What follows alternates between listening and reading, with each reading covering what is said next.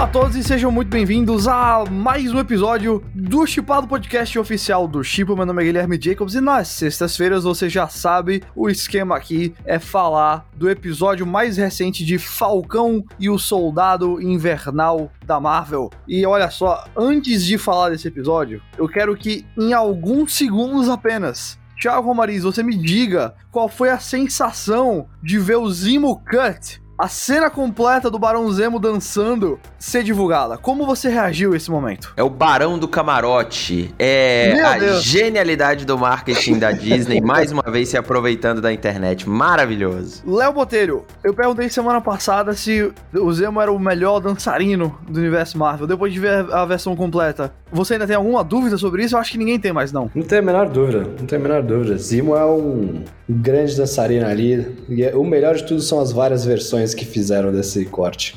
é isso aí, galera. Bom, vamos deixar o Zemo dançante de lado e entrar agora no episódio O Mundo Está Vendo, que é o quarto capítulo e antepenúltimo de Falcão e Soldado Invernal.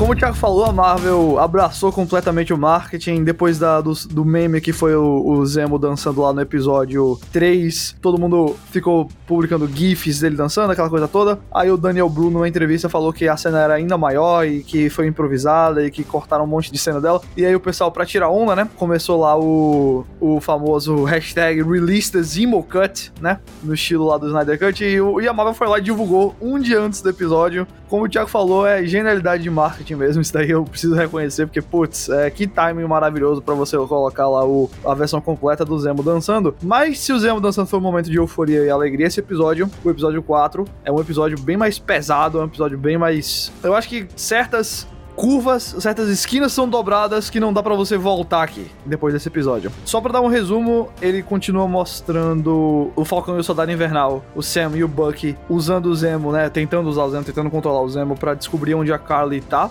E ao mesmo tempo, John Walker começa a perder a paciência de ser deixado de lado, de perder batalhas contra super soldados, de perder batalhas contra pessoas que não são super soldados e passa a ficar um pouco mais explosivo do que ele já era. Ao mesmo tempo, a Carly tá ali lidando com o fato de terem explodido um prédio com pessoas inocentes dentro na, na causa lá dos apátridas. E os três grupos, então, meio que se encontram nesse episódio, causando dois principais conflitos. E nos dois, o Sam e a Carly tentam conversar primeiro. O Sam vai atrás da Carly para conversar, no que eu acho que é a melhor cena do episódio. Vê-lo usando toda a experiência que ele tem, aconselhando soldados, aconselhando pessoas que passaram por luto. Ali antes mesmo dele virar o Falcão no Capitão América 2 e tem uma baita conversa com ela que adivinha o John Walker estraga ao invadir. E eventualmente, um ponto muito importante, a, o pessoal da Dora Milaje chega lá para pegar o Zemo, entra em combate com o John Walker que perde e fica devastado por ter perdido uma luta contra pessoas que não têm a forma do super soldado no sangue. E isso leva ele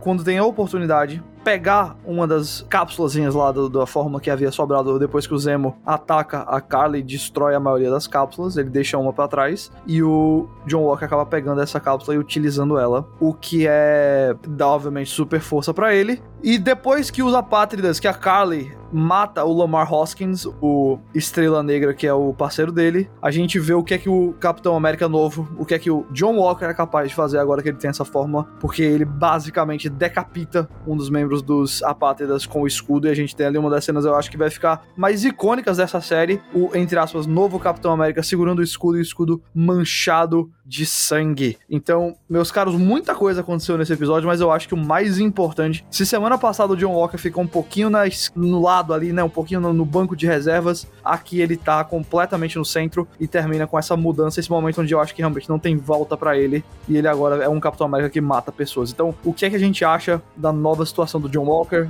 nesse episódio? Cara, tem uma série de, de coisas aqui nesse episódio que reforçam sempre os temas, né? Óbvio que o Capitão América é aquela presença constante, mas tem elementos narrativos aqui que são muito interessantes pra gente ver como que o roteiro da série como um todo ele é construído de uma forma bem, bem coesa, assim, bem redondinha. Desde que o John Walker é apresentado, ele é colocado como um, uma grande personalidade do exército, um cara super competente e tudo mais, e trazem dois elementos para você compor esse personagem e diferenciar ele de todos os outros. O primeiro é ele ter amizades fora do exército, né? Uma dentro, na verdade, que é o Lemar, e a outra que é a mulher ou o parente dele que tá ali do lado dele logo quando a gente conhece ele no, no vestiário. E você vê, não é falta de confiança, não chega a ser isso, mas ele tem problemas de autoestima, ele sabe que ele ganhou medalhas por atos de guerra, que não necessariamente são as coisas certas a se fazer. E ainda assim, ele tem pessoas que ele gosta muito e ele quer proteger. Misturado esses dois elementos, ele vira uma pessoa que, e a gente vê isso nesse episódio, ele pode ser levado por um caminho errado, tendo poder nas mãos. E a gente vê isso sendo reforçado não só no momento onde ele aparece pela primeira vez neste episódio pro Falcão e pro soldado, mas também quando ele tá conversando com o Lemar. E é engraçado que o Lemar reforça as coisas para ele, né? Ou seja, o comum, na verdade, gente, o mais normal, provavelmente, é acontecer o que aconteceu com o John Walker. Porque, como diz o, o Zemo,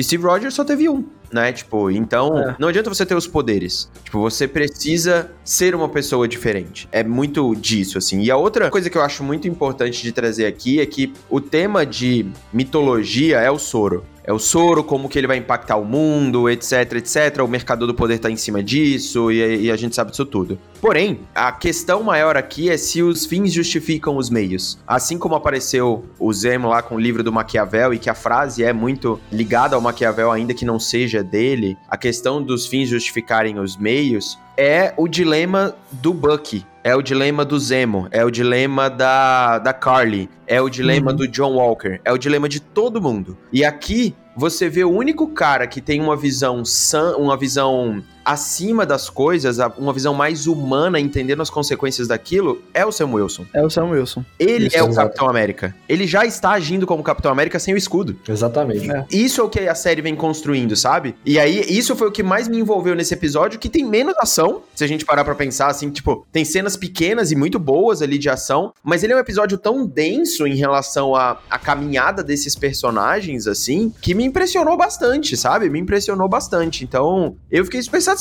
Para mim foi um dos melhores episódios porque ele acaba do melhor jeito, num clímax e, tipo, com uma baita de uma transformação, sabe? Isso eu achei bem legal. Eu, eu acho que esse foi o melhor episódio que eu assisti. Eu concordo também, eu acho que foi o melhor episódio, assim. Eu acho que é um episódio que a gente tem que, eu acho que já, porque a gente também tá na reta final, ele justamente faz esse cruzamento, assim, da construção dos personagens, né? Então, por exemplo, o Walker, que por ser o Capitão América, adotar a figura ali do Steve Rogers de ser aquela pessoa ética, de, como o Thiago também comentou, de ser aquela pessoa que faz o correto, né? E a gente vê nesse episódio, tem justamente o, o, turning point, né? A virada que é basicamente vira tudo o oposto do que o escudo, do que o Steve Rogers representavam, né? E acho que até um, um ponto interessante é que o carinha que ele mata no final, e o episódio constrói isso durante também, né? Mas esse cara, ele quando criança sempre admirava o Capitão América. Então ele justamente foi morto pelo próprio símbolo que ele admirava, né? A cena é muito, muito parecida com a cena do Capitão América contra o Homem de Ferro. Só que o Capitão América mete a, o escudo no peito, no, no reator do Homem de Ferro e não na cara. Então, tipo, é uma ligação direta aquela cena, exatamente a mesma coisa, um cara rendido, sem nada, e o Homem de Ferro, obviamente, né, a gente sabe, o Capitão deixa ele sobreviver, o John Walker não. É verdade, é, é exatamente a, a mesma ideia, né, segurando o escudo, batendo de cima para baixo, e claro, o, o, Walker, ele já tinha sido deixado claro que ele às vezes resolve as coisas só na violência, tem um, um pavio bem curto, eu vou só dizer para vocês que eu sinto um pouco de falta de mais cenas com ele sem ser isso, sem ser ele como capitão lutando numa missão. Eu gostaria de ver um pouco mais das conversas dele, sabe? Eu acho que tem uma cenazinha ali com o Lamar, né, onde o Lamar fala que o poder do super soldado só vai deixar a pessoa mais quem ela é. E primeiro é uma visão muito inocente na ideia de poder corromper as pessoas, segundo que é, mas ele acaba sendo correto no sentido de que se o Walker já era violento, imagina agora. Mas honestamente eu espero que nesse quinto episódio, alguma coisa assim, deu uma mostrada um pouco mais na nas motivações dele, no passado dele, nos traumas dele, porque eu acho que assim, essa mudança dele ao ponto de matar é um negócio que eu diria que já tava tão claro que ia acontecer que eu acho que perde um pouco do choque, mas assim, para mim ainda funcionou bastante. O, a cena ainda, ainda é um momento bem icônico assim da série e tudo mais, mas eu diria que de todos os núcleos principais da, da série, o, o, do Walker é o menos desenvolvido até agora e eu acho que eles precisam trabalhar um pouquinho mais ele. Eu acho que nunca vai acontecer um ponto dele virar um cara carismático, alguém que a gente goste e tudo mais, mas isso não significa que ele não pode ser mais bem desenvolvido. Então, só um ponto assim que eu queria levantar, não sei se vocês concordariam, mas eu diria que ele podia ser um pouco mais bem trabalhado nesse sentido.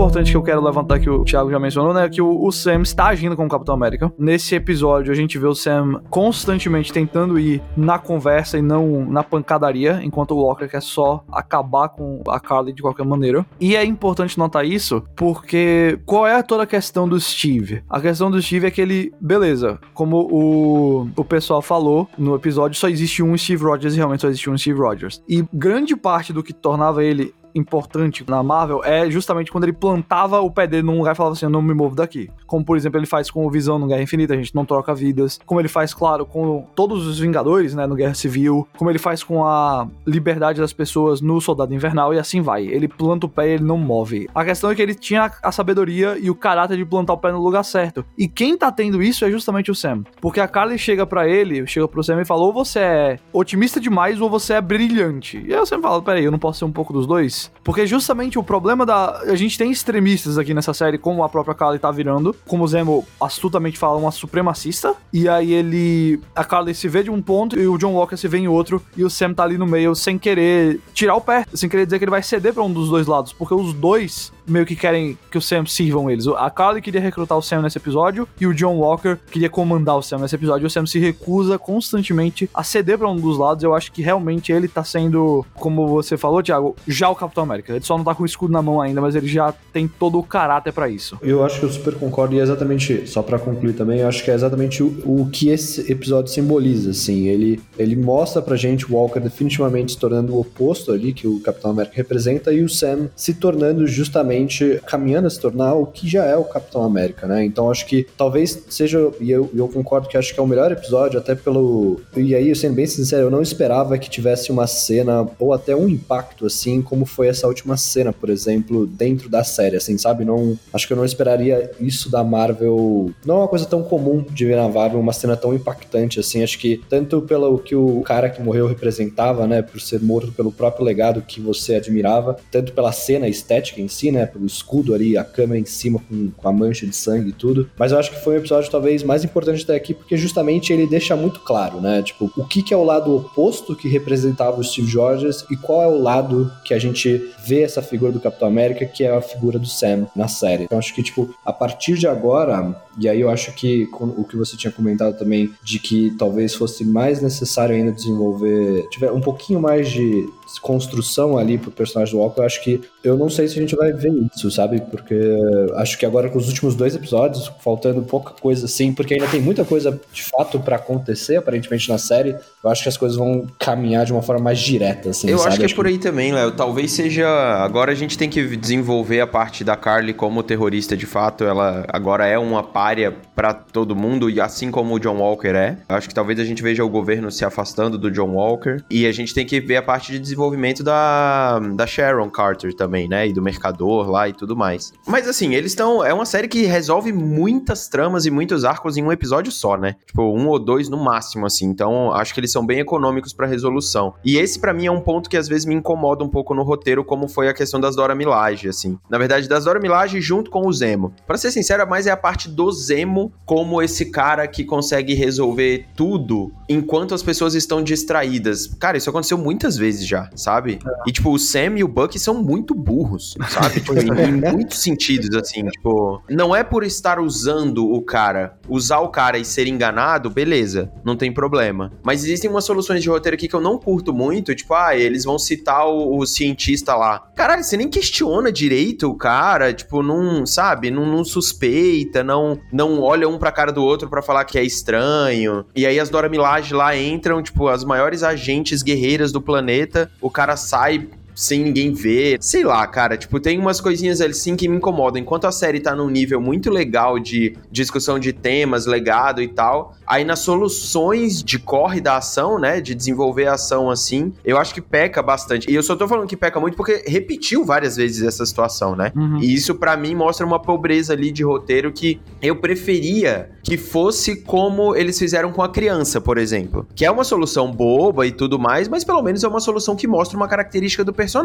Enquanto eles foram lá, convenhamos, né? Tipo, você tem 200. É uma, você foi um agente da Hydra durante 200 anos e tudo mais. Você sai perguntando abertamente qual é o nome da mulher? Porra, não, né, mano? É. Porra, você, o cara ou outro é do exército? Não, Como é né? Vocês acham que isso aqui ia acontecer, né? É, exatamente. Então, tipo, mas como claramente é uma situação de roteiro para mostrar a diferença do, do Zemo para eles. Até vai, sabe? Tipo, beleza, passa mais uma dessa. Esse tipo de artifício se repete muito na série. E aí eu acho que vai perdendo o impacto de você colocar eles no mesmo patamar de inteligência em relação à espionagem e tudo mais do que o Zemo. E o Zemo simplesmente parece um cara que é inteligente e não um gênio da estratégia, sabe? Eu vou dizer que parece que o Zemo é só não é burro. Exatamente isso. Eu concordo com isso. Eu acho que tem umas horas que o, o roteiro é meio preguiçoso nas resoluções de certas situações que especialmente envolvem o Zemo. Eu gosto bastante da cena dele com a criança, na real, assim, porque não é nem tanto pela resolução de como ele consegue a informação, sabe? Não é nem tipo, ah, ele pegou essa informação aqui e tal. O que eu gosto mais, sabe? Ele também entende o que é isso, de não ter, não ter um lugar. Socorro acabou-se. E aí ele perdeu muita coisa, ele perdeu o filho tudo mais. Aí eu acho que faz sentido que mostre que ele tem essa capacidade de se conectar com outras pessoas em situações semelhantes. Para mim, a tristeza é que não usam o Sam nessa hora, porque ele também é uma pessoa que entende o que é não ter espaço, ou não ser reconhecido, ou se sentir sem casa, que é justamente o que ele usa com a Carly. E eu vou dizer que aquela cena realmente deles conversando é quando para mim o roteiro tá melhor, porque a Carly começa a lançar desafio após desafio no diálogo dela, e o Sam se mostra à altura de cada um daqueles desafios, constantemente uh, melhorando seus argumentos, se preparando mais, e ao mesmo tempo que ele nunca parece que tá só querendo dar uma lição nela, sabe? Ele realmente entende o que é a situação, porque como ele mesmo falou, ele entende o que é perder uma pessoa que você ama, ele entende o que é se sentir sem casa. Numa outra cena muito boa, quando a Kale liga pra irmã do Sam pra marcar uma reunião com o Sam, a irmã fala, a América não liga para o meu mundo, por que eu ligaria para o mascote dos Estados Unidos, né, que seria o John Walker ali. Então, eu acho importante que a série também desafie a Carly dessa maneira. Acho que isso torna ela uma personagem mais interessante e gosto desses momentos que o Sam tem isso. Quem eu acho que também, assim, tá recebendo um pouquinho da. colocado um pouquinho de escanteio é o Buck. Eu acho que ele realmente. Ah, tudo bem que a série, claramente, desde o começo, foca mais no Sam. Mas eu acho que eu sinto um pouco de falta da mentalidade do Buck ser colocado à frente. Até porque o Sebastian Stan, putz, é um baita de um ator, viu? Porque o que ele faz naquela primeira cena ali do flashback dele em Wakanda, a atuação dele ali é absurda, velho. E o primeiro episódio também, né? Mano, tipo, é, o primeiro sim. episódio dele na psicóloga e tal, tipo, ele é muito bom. Eu também acho que poderia ser explorado um pouco mais, assim, e tudo, mas o roteiro vai pro Sam, né? Tipo, ele é o, ele é o, o centro da parada. Mas é natural isso também, né? Não, tipo, é, ele, é, ele, é, o cara que vai, que vai assumir o manto no final. E ele é literalmente para você construir esse oposto com o Walker, né? Então os dois são lados opostos, assim, do mesmo símbolo que é o símbolo do Capitão América. Então acho que faz mais sentido também você ter esse foco voltado ao Sam mais, né? E assim, abre até possibilidades de você ver o, o Buck sendo desenvolvido em outros momentos, né? Nos quadrinhos ele tem uma, um momento assim onde ele se desgarra dos Vingadores e volta a ser um agente que age por baixo dos panos, mas pro bem, né? Não necessariamente pro mal, assim, indo buscar coisas do passado dele e tudo mais. Mais ou menos o que ele faz ali no começo, só que de uma forma mais, mais profunda. Vigilante. É, então eu acho que isso pode ser uma possibilidade, sabe? De virar uma série The Winter Soldier e, e seguir hum. aí, tocar e tal. Mas eu não me incomodo muito com isso. Eu acho que a cena de Wakanda, você vê, cara, como os roteiros da Marvel eles são feitos de uma maneira muito meticulosa, né? Muitas vezes eu acho que eles pecam nas soluções, mas eles têm uma construção muito baseada no que o fã realmente está esperando ver, não só na transformação, mas principalmente na colocação de cada um dos símbolos. Você começar com Wakanda é você simplesmente colocar a pessoa lá e falar, putz, apareceu a Dora Milaje antes, e, nossa, eles foram para Wakanda, sabe? Tipo, que bom, né? Do, tipo, mostrou como é que ele superou a questão do, do livro lá da Hydra. E aí depois as Dora Milaje aparecem e uma delas pega o escudo do Capitão América, que é muito foda a cena também. É. Então, tipo, tudo é feito de um jeito, cara, que eu acho que tem um processo criativo que, óbvio, é olhado pra mídia audiovisual, mas ela ainda é muito baseada nos símbolos e nas grandes páginas de quadrinhos, sabe? É, as splash pages, né? Exatamente. Tipo, essa das Dora Milaje com o escudo. É muito isso. A própria lança da Dora Milaje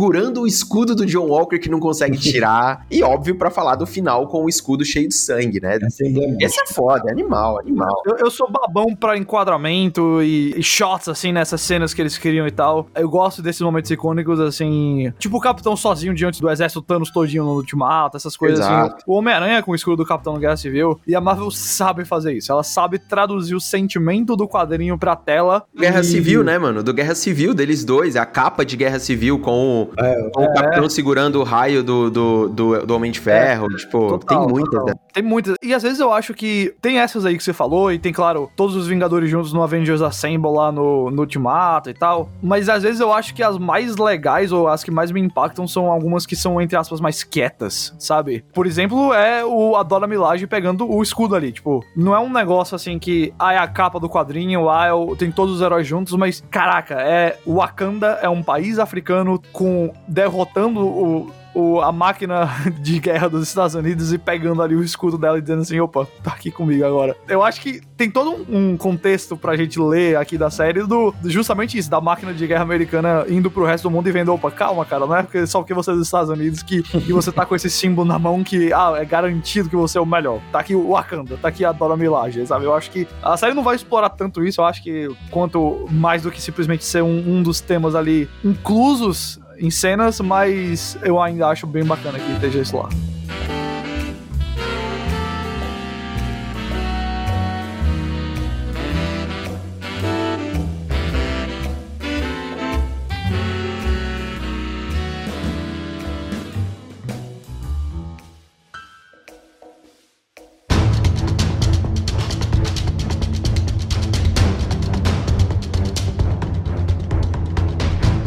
Último ponto, assim, que eu gostaria de falar sobre o Capitão, e eu acho que a gente vai falar isso até o final da série, é que, eu já, já falei isso aqui, para mim o Capitão América é o melhor personagem do universo da Marvel nos cinemas, assim. Não pela trajetória só dele, mas a capacidade de transformação que o Kevin Feige, os irmãos Russo, o McFeely e o Malcus, que foram os principais, assim, que pegaram esse personagem, conseguiram tirar a bandeira como significado só patriota e transformar o Steve Rogers em um cara que luta pela liberdade e pelas coisas certas, muitas vezes indo contra o que o governo quer, né? Que é muito diferente do que ele foi nos quadrinhos durante muito tempo ou representou para muita gente. E aqui, cara, é impressionante como o Steve Rogers ganha ainda mais importância. Uhum. Tipo, você olha pro cara e você fala, porra, ele é foda mesmo, mano. Tipo, eu sinto falta de ver o Chris Evans, sabe? Tipo, de ver aquele símbolo, mais do que o Tony Stark, eu acho, sabe? Eu Porque acho, ele é. é um símbolo de não é de esperança só, mas é um ele é símbolo é quase de um guia moral, né? Tipo, é, do tipo, mas no sentido bom da palavra, sabe? Do tipo, de você olhar e falar assim, putz, aquele cara inspira confiança e algo bom nas pessoas. É isso. Ele é exatamente isso, sabe? Tipo, é de você olhar para um personagem e falar assim: porra, esse cara tá fazendo a coisa certa independente do que tá acontecendo do lado dele. E ainda me passa essa mensagem. Por isso que eu acho que é um reflexo de quão bem o, o personagem foi trabalhado nos filmes anteriores. Sem dúvida alguma.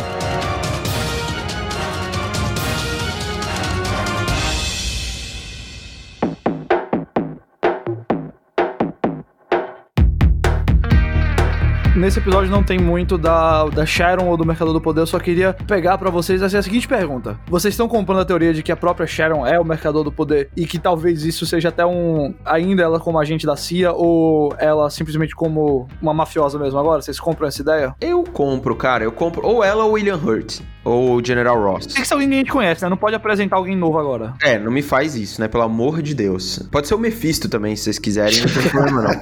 Mas o General Ross faria sentido porque ele pode pegar esse soro para fazer o Thunderbolts como ele faz no para ele ter o próprio grupo de super-heróis, né? É, e pode ser a própria Sharon Carter tentando ir contra o governo, né? Fazendo isso por baixo dos panos, ou ela trabalhando junto com a CIA, também pode ser isso. Mas eu acho que vai ficar com alguém do governo americano mesmo. Eu acho que também ela não é, porque acho que é uma questão de que parece muito mais que ela tá trabalhando para essa figura do que. E até porque parece que essa figura já existia, não é uma figura recente assim, né? Então não daria para ela, nos últimos anos, ter se tornado.